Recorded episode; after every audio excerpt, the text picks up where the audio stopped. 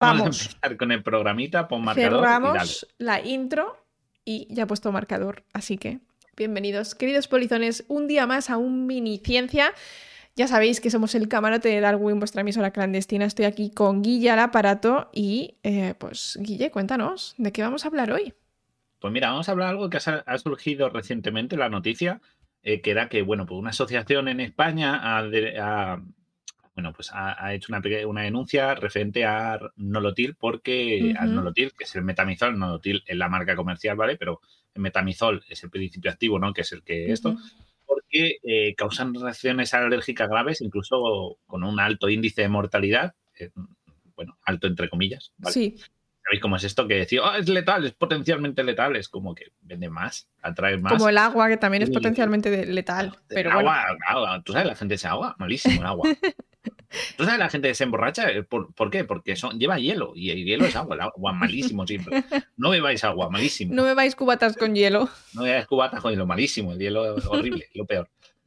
Entonces, bueno, pues esto ha sido la Asociación de Afectados por Fármacos, la ADAF, y bueno, pues ha puesto una queja, eh, ha sido el 14 de noviembre cuando ha saltado la noticia, porque, eh, bueno, pues, pues eso, por la potencial letalidad de este medicamento. Vale. ¿no? El nolotil, si no lo sabéis, no sé si, porque tenemos audiencia en, Latinoamérica, no sé si allí lo consumís con otro nombre. Eh, bueno, pues es verdad que está prohibido en algunos países, pero ahora veremos el por qué. Y bueno, pues es un medicamento que se utiliza pues, mayormente con finalidad analgésica más fuerte de un paracetamol, ¿no? que es lo que consumió más Tiene también quizá un poco de antiinflamatorio, antipirético, pero su principal uso es analgésico, que pues, para quitar dolores. Exacto, exacto, porque es, aparte es una buena alternativa a los opiáceos, ¿no? Porque ya sabéis que los opiáceos tienen mucha potencial de adicción, muchos problemas, entonces se utiliza porque es más inocuo en ese sentido y el efecto es bastante parecido, ¿vale? Siempre y cuando los dolores sean tal, o sea, sean más o menos graves, pero no extremos, que entonces ya cuando se recurre a otros tratamientos. ¿no? Exacto. el componente es metamizol, básicamente.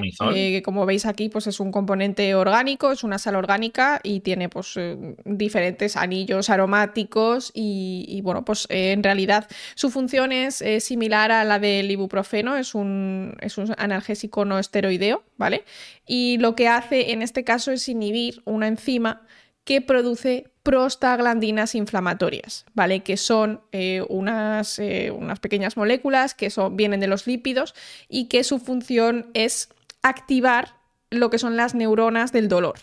Entonces, si tú ralentizas la producción de estas prostaglandinas en particular, lo que haces es que eh, limitas la cantidad de dolor. O sea, no te deja completamente sedado, o sea, no es ese tipo de, analgésico, pero sí que elimina una gran cantidad de dolor y se puede inyectar o se puede tomar en pastillas. O sea que tiene, al parecer puede ser incluso bastante fuerte. Y ese sería el pues componente principal. Vale. Exacto, se utiliza, se comercializa, la verdad, desde hace mucho, desde el año 1922, ya tiene más de un siglo el, metamizol en uso, o sea que es un componente eh, que no es de nueva producción, ni siquiera, no tiene ni 50 años, tiene más, tiene 100, o sea, quiero decir, ya está bastante estudiado y tal, pero aún así esto ha sorprendido. ¿Por qué? Bueno, porque la DAF, ¿no? que son los que se han presentado como, la queja, sí. como, sí, como asociación representante de esta situación, pues eh, ha detectado que entre los años desde el 1996 hasta el 2023, pues han, unos 350, han detectado unos 350 casos de agranulocitosis. Ahora veremos lo que es eso. Agranulocitosis, ¿no? Y de lo, pero aquí viene eh, que a ver, eh, Aquí viene el twist. se consume muchísimo, muchísimo. Es muy eh, consumido, sí. De hecho, varios en el chat están diciendo que lo consumís eh, por la muela, de normal, etcétera. O sea, Incluso, y luego a nivel médico, pues muchas veces, o sea, te lo ponen con el suero. si tienes algún, vas con alguna infección grave, te encuentras mal y tal, pues a veces para bajarte la fiebre y quitarte el malestar, lo, lo incluyen con el tratamiento de suero para para mejorar tu estado, ¿no? Quiero decir que el consumo es bastante de millones de unidades, ¿vale? O sea que no es algo que un medicamento de uso eh, de esto muy puntual, sino que es de un uso constante y esto. Y bueno, pues, y en España se utiliza muchísimo. Y en España muchísimo. Muchísimo. España, O sea, en, España es el paracetamol, si está en regulinchi, si está mal, no lo tira. Es como es. Si estás regulinche, paracetamol y ibuprofeno, si estás mal, no lo tienes como la, bomba, sí, la bomba nuclear para arrasar con el dolor. Exacto. Y bueno, aquí viene el giro. Ellos de estos 350 casos que detectaron... Ah, espera, espera, espera. Cuéntalo que, que la granulocitos. Eh, no, no, no. En España, en España se compra con receta. Ah, sí. ¿Vale? Cuidado. Que luego haya gente que venda cosas y demás, aparte, en negro, eso ya no es. Pero esto está, eh, hay que hacerlo con receta. Hmm. Y el médico se supone que te lo tiene que recetar y que te, da la dosis. Así que, pues eso, no automedicarse, pero en este caso, en principio, no es posible. Esto no es como el ibuprofeno que lo puedes tranquilamente tomar. un paracetamol, que te compras una caja y, te la puedes ventilar tú. ¿Vale? Así que esto, este es con receta, es decir, está, en principio está bien regulado. Claro hablamos siempre de aquí en España, de nuevo, como tenemos audiencia latinoamericana, si nos queréis informar de cómo es. Si sí, allí no tenemos ni idea, pero. Compra con receta o sin ella, estamos encantados de que nos lo contéis para saberlo, porque no conocemos los sistemas médicos de cada país, pues cada uno tiene su legislación y su manera, ¿no? Pero bueno, ahora viene el giro, que es lo que íbamos a hablar de la granulocitosis esta. De los 350 casos, ¿vale? Eh, sospechosos, de que, casos sospechosos, es decir, algunos incluso se tiene duda, pero bueno, cojamos como que 350 es el número correcto. 170 eh, de ellos eran personas de origen británico, ¿eh? porque ya sabéis que nosotros tenemos una población británica alta. Sí. En las zonas costeras. Ajá. Y entonces, claro, pues mm, están, se, están asociados a la seguridad social española y, claro, cuando reciben recetas, pues les recetan los mismos medicamentos que nosotros. Entonces, claro, el nolotil entra en ese pool y, claro, lo piensas y dices, a ver, de nuevo, son 350 casos entre 1996 y 2023. Estamos hablando de 27 años, o sea, no llegas a 10 casos al año, llegas a algo más de 10 casos al año, perdón. Y de los cuales lo sorprendente es que es eso, la mitad son de origen británico. ¿Vale? Ahí estaría el giro. ¿Qué estaría pasando aquí? Claro, es que al parecer em, una cosa que está empezando a verse últimamente en los medicamentos es que las reacciones adversas pueden variar en porcentajes dependiendo de tu origen poblacional, es decir, de que tengas o no ciertos genes.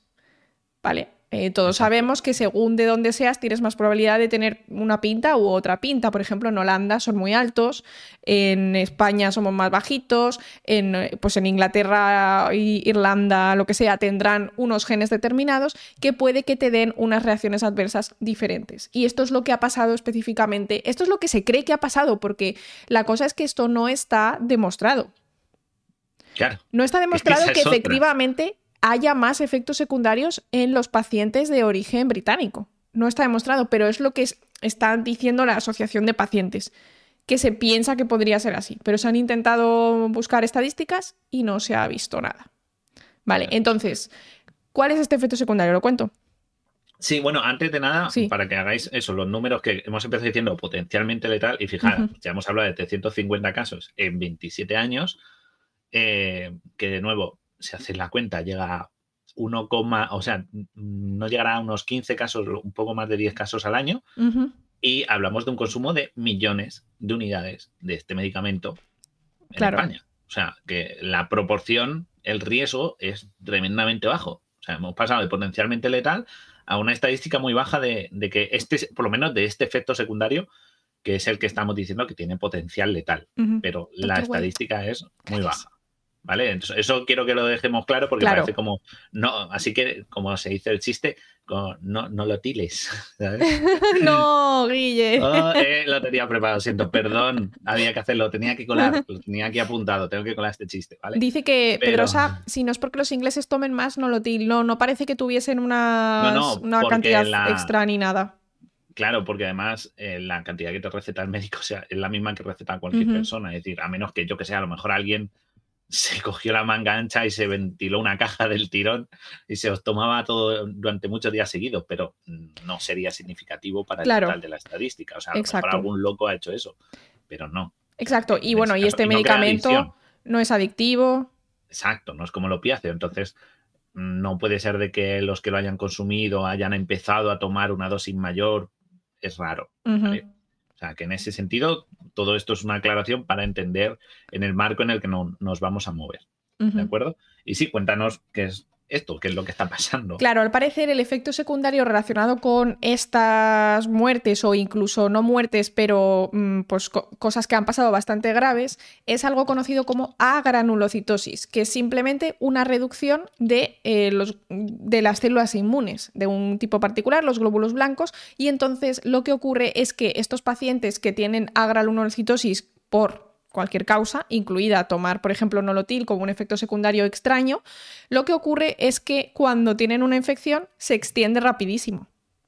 Y puede ocasionar pues que a lo mejor mueran por un fallo total del cuerpo porque la bacteria se extiende por todas partes o los virus o lo que sea o lo que ocurre es que les tienen que incluso cortar eh, pues, que se te infecta un pie.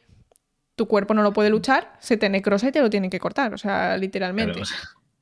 Pero tienes que cortar por lo sano, nunca Exacto, exacto. Entonces, la, es verdad que, o sea, estoy diciendo que, pero no sea porque consumen más, es que, es que, es que no, es que como está por receta, lo que hemos dicho es, sería raro que fuera así. Pero claro, es una situación de inmunodepresión. Exacto. es, como estar inmunodeprimido sin saberlo. Claro, sin saberlo. Entonces el problema es que tú vas ahí tranquilamente por tu vida no notas nada extraño, a lo mejor un poco más cansado, algo así, y eh, por alguna razón te, pues, te contagias de alguna bacteria, algún virus, y pues eh, no hay manera de lucharlo. Exacto. Así que... Llega a Sevilleta, no hay más, no hay más esto. Claro, claro la situación es grave, o sea, en ese sentido es muy grave, porque claro, no puedes estimular a una persona que empieza a producir glóbulos blancos de la, del, Y sobre todo si no, lo sabes, o sea, si no tiene antecedentes. si no sabes que, claro, ¿qué es eso? Porque puede ser una enfermedad que está proliferando y tú no sabes exactamente, ¿no? Que sea algo que está extralimitándose porque tú no tienes defensas. Exacto. es, es una situación muy compleja. Y pues eso, y por esta misma razón, porque estos efectos secundarios que pueden ser graves pero que son muy raros, pueden variar muchísimo. Es decir, pueden ser hasta 200 veces más comunes según tu origen poblacional. Por eso hay países en los que está prohibido, porque, eh, o sea, no, no ha sido demostrado 100%, pero hay sospechas, es decir, no han conseguido los números que lo demuestren, pero por si acaso hay lugares en los que se han, se han, se han prohibido estos medicamentos, este medicamento en particular. Eh, o sea, alguna vez habéis leído un prospecto que dice, es, muy, es probable que te cause náuseas. Es muy poco probable que te cause problemas de eh, coagulación. Es muy poco probable que es extremadamente. dicen uno de cada millón. Causa... Claro, entonces, en las poblaciones mm, del norte de Europa, principalmente, y en Australia también, porque recordad que era colonia británica y tal, y en algunos sitios de Estados Unidos se ve que la incidencia es de uno cada 2.000 usuarios, mientras que en otras partes, pues como puede ser por aquí en España, pues la incidencia, o en el sur de Europa, ¿no? Es de uno cada millón. O sea, claro. claro, uno de, cada mil, a, millón. a, millón son mil veces más probable. se, nota la estadística. Entonces, claro, ese es el, riesgo. Es muy interesante este caso. O sea, no. Primero, lo principal es calmarnos porque. Eh, de nuevo, sigue siendo una estadística baja. Vale, yo he leído, por cierto, importante, he estado investigando eh, más en profundidad y parece ser que las personas que han desarrollado este efecto secundario, lo que han hecho es tomar nolotil por lo menos más de una semana. Por lo tanto, si tú estás mal un par de días y tomas nolotil, en principio, y bueno, es que hay mucha gente que lo, que lo toma y se lo recetan, es decir, en España no suele tener ningún tipo de problema, y lo estaban diciendo, yo lo tomo siempre y no me da problemas. Entonces, si tú estás una semana sin parar de tomar dos al día, pues ahí quizá aumenten tus probabilidades si además tienes probabilidades genéticas y quién sabe cuál es la interacción, porque también otra cosa, no sabemos si esa interacción es 100% real y si, la, y si existe, no sabemos qué es lo que hace a nivel bioquímico dentro de tu cuerpo para que estos glóbulos blancos desciendan. Entonces, no hay conocimiento de qué está ocurriendo ahí. Sabemos cómo actúa este medicamento inhibiendo las prostaglandinas, pero no sabemos cómo además inhibe el sistema inmunitario por completo, esa otra parte, y porque solo pasa en algunas personas, ¿vale? Así que pues... Eh, exacto. No, no, es el caso como lo que está diciendo la talidomida, que sí que le haremos un programa un día para hablar de ello, porque es un caso que sí que tiene mucha tela y tiene un, un principio bioquímico muy interesante de qué es mm. lo que pasó de verdad, porque, porque era una cosa por, por la isomería del, de la molécula, pero eso ya os digo que no tiene nada que ver porque en este caso eh, de nuevo, la estadística está a favor de que es un medicamento seguro. Como todos tienen sus riesgos, es decir, hasta, un, hasta una aspirina puede ser peligrosa, quiero decir, pero, pero, de, pero en la estadística no entraría todos estos riesgos de que sufras una gran nulocitosis. Y de nuevo, como ha dicho Laura, no es lo mismo tomarte un día porque hayas ido al hospital y hayas estado mal y te hayan puesto un nolotil con suero, que a mí me lo han puesto porque tenías una gripe de 40, ¿vale? Que yo la tuve hace unos años y, vamos, me pusieron solo nolotil y me, me, me, en dos horas que estuve me salí fresco, o sea, de estar, me acuerdo que fue en una noche vieja, que estaba en casa, que hace, pues yo creo que en 2018 puede ser, y tenía una fiebre, una fiebre altísima, era como una, estaba rozando los 40, que yo casi nunca. Y, fui al esto y me pusieron nolotil. No sabía lo que tenía, me dijeron que era un virus, no pero en un día se me, me, lo quitaron a base de darme una dosis alta de nolotil. O sea, quiero decir que es, me encontraba mucho mejor. ¿Vale? O sea, que no es que sea un uso así puntual, a pasar de lo tomo eso cada dos días porque tengo dolores de muelas y lo tomo de forma masiva. Eso también es significativo. Habría que estudiar todos los casos uno a uno para encontrar un patrón común que no sea simplemente tomaron nolotil, sino tomaron nolotil, tomaban más medicamentos, enfermedades previas, de qué se estaban tratando con el nolotil, cuánto tiempo lo tomaban. O sea, es que todo eso son datos que sí, y luego además, mucho, bailan la estadística. Parece que sí que hay ciertos antecedentes que estén relacionados con una hipersensibilidad a los medicamentos en general, con una probabilidad de sufrir asma más alta porque Quiero decir, los antecedentes de los pacientes también son importantes y yo creo que lo que es importante aquí es que los médicos estén informados de esto, porque estamos diciendo que esto es un medicamento que va bajo receta. Entonces, como va bajo receta, es el médico el que se tiene que encargar de saber si tú lo puedes tomar o no lo puedes tomar. Te tiene que preguntar, y quiero decir, si ese paciente es claramente de origen inglés porque pues, viene aquí de turismo o, simplemente es migrante o lo que sea, ¿no? Mallorca, o sea, tenemos una zona, ¿no? Como sabemos, de costa, que siempre está más saturada. Puede decir, oiga, usted es tal, pues a usted no le voy a dar esto, le voy a recetar otra cosa, que no sea metamizol. ¿Vale? Que estamos todo el rato diciendo nolotil, pero metamizol, quiero decir, esto incluye también la, el genérico del nolotil. Que también se llama dipirona, por si acaso. Dipirona, o sea, quiero decir, Claro. o sea, que, estamos, eh, lo digo porque yo que sé, ya hay algún, algún CEO de la empresa que lleva Nolotil, que no sé cuál es, no lo he mirado, no lo he mirado, se me ha olvidado mirarlo, que no piense que es porque estamos atacando a la marca, ¿sabes? Como si nos metemos con ah, Coca-Cola. No, no, para nada. Coca-Cola, Coca-Cola, Pepsi, refresco de cola, ¿vale? Nos referimos a toda la gama que es el mismo producto. Eso Exacto. También lo dejamos Y como siempre, al final, pues yo creo que eso es hacia dónde va la medicina, tiene que ir a una tenemos que ir hacia una medicina personalizada lo más personalizada posible dentro de eh, pues, toda la generalidad que existe. Quiero decir, el nolotil pues, no va a hacer una cosa que es imposible que haga, pero sí es cierto que creo que hay que llamar un poco la atención sobre los ensayos clínicos y la inclusión de diferentes poblaciones en esos pues ensayos clínicos. Gente de distintos lugares, de distintos tamaños, de distintos sexos, porque parece ser que sí que hay diferencias en los efectos secundarios.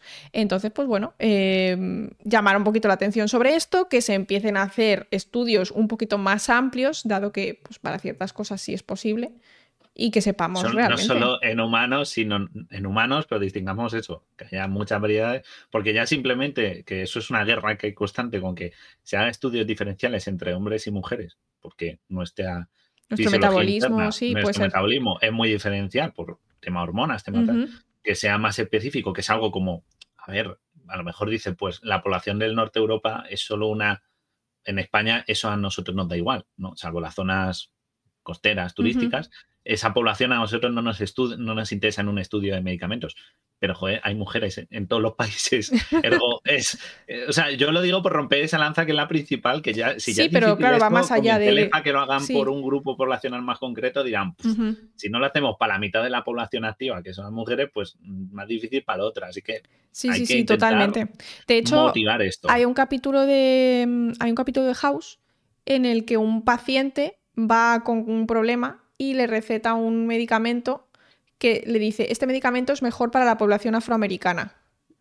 Y entonces el señor se enfada pensando que es un racista y no sé qué, y era porque se había visto que tenía menos efectos secundarios este medicamento en esa población, y esto pasa a menudo, así que pues eh, simplemente creo que es algo que poco a poco irá mejorando porque ya la gente y las farmacéuticas lo tienen en cuenta, porque tened en cuenta que también si tú eres una empresa que está empezando a relacionarse con más y más casos de efectos secundarios porque puedes hacer más estudios, pero no los quieres, o sea, no puedes hacerlos a lo mejor, pero podrías plantearlos para un futuro próximo y mejorar em, cómo se distribuyen esos medicamentos a lo largo del mundo, ¿no? Sobre todo, pues para que esté esa información y los médicos la tengan.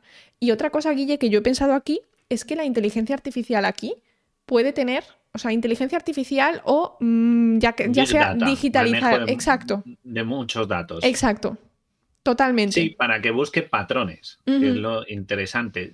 Aquí, por ejemplo, es cuando se dice, no, pero la inteligencia artificial, es verdad que lo que hemos dicho, todos estos datos son muy complejos, manejarlos una persona necesita un Excel muy bueno, una tabla de Excel muy profesional, pero es verdad que una inteligencia artificial puede coger un burrillón de datos, he hecho un burrillón, sí, para los que estáis en modo radio, he hecho eso, un burrillón eh, de datos y simplemente compilarlos y, establecer patrones, y decir, pues a lo mejor es esta la causa, el que lo tomaron más de una semana, o el que tenía antecedentes de asma, o el de... Eh, eso sería interesante. Y de nuevo, con lo que tú dices, que sigan haciendo estudios y que lo amplíen, es lo que considera, se considera fase 4 un medicamento. Es decir, medicamento comercializado. En la fase 4 se siguen haciendo estudios porque pueden surgir efectos adversos nuevos, como es este caso, o problemas poblacionales, como en este caso, y hacen estudios en humanos y en ingleses, como habéis dicho en el chat. Oye, qué malos sois. no lo digo yo, lo dice el chat. Eh, pero, pero es verdad, o sea, en ese sentido de eh, darse cuenta de que quizás, pues, limitarlo, o como el ejemplo de House, no ofrecer este medicamento a ciertas poblaciones o, a ciertas poblaciones sí porque funciona mejor o porque funciona peor. es un tema bastante interesante y lo importante es que aprendamos Y que yo creo que va a cambiar esto poco a poco. Porque estos datos siguen saliendo, claro. Que, permiten hacer estos estudios más rápidos. Entonces, es verdad que toda esta información se puede tener digitalizada, como dices, más accesible. Así que, nada. Bueno, pues ahí tenéis el lío del nolotil y los británicos, que sepáis que si quizá tenéis mm, ascendencia, pues a lo mejor no es buena idea tomarlo muchos días seguidos y, solo en caso de que sea necesario. Al fin y al cabo es un analgésico. Eh, hay otros analgésicos que puedes tomar cuando no es muy elevado y pues hablar con el médico y decirle, oye, mm, tengo, mi tío es, mi, tía es la reina Isabel II, soy realeza, así que no puedo tomar nolotil. Que lo sepa usted. O, no prefiero no tomarlo por si acaso. Claro, hablan del norte de Europa, ¿eh? O sea, que esto también incluiría si tenéis a lo mejor ascendencia, yo sé, de Finlandia, de Suecia, de toda esa zona. Si tenéis a, alguien, porque yo qué sé, pues no, no, os asustéis, no corráis de, ah, Dios mío, tome morotil, morotil, voy a morir. No, no. O sea, esto, lo importante de este programa también es calmar de que no es un riesgo para la salud masivo ni nada, ¿vale? Entonces, pero si tenéis, comunicadlo ahora que lo sabéis, pues a lo mejor podéis tomar una alternativa y ya está.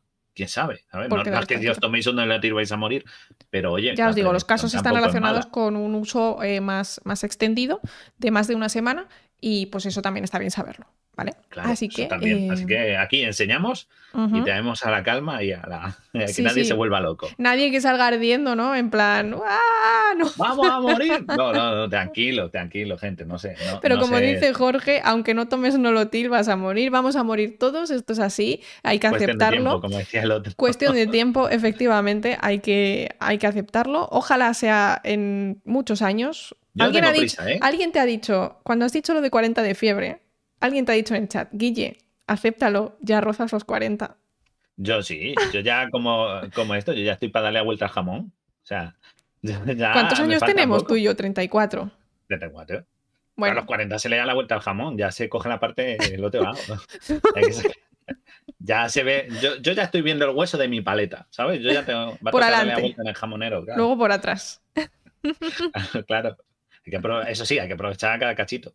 Exacto, exacto. Está todo. Así que nada, polizones, em, esperamos que os haya gustado este miniciencia. Si estáis en directo, quedaos, porque no nos vamos. Y si estáis en diferido, muchas, muchas gracias por escucharnos. Ya sabéis, compartir, compartir nuestro, nuestro contenido que nos ayuda mucho a, pues, a llevar este tipo de noticias. Y si os gusta cómo lo hacemos en, en la manera en que divulgamos, pues os lo agradecemos un montón que recomendéis, que nos deis a like, que nos dejéis el comentario de turno en las redes. Y Guille, recuérdales quiénes somos. Somos el camarote de Darwin, vuestra emisora clandestina a bordo del Beagle y eh, un programa más de mi ciencia. Y si estáis en diferido, pues nos vemos en el siguiente en la lista de reproducción. Y a los demás, pues quedaos aquí. Hasta luego, polizones.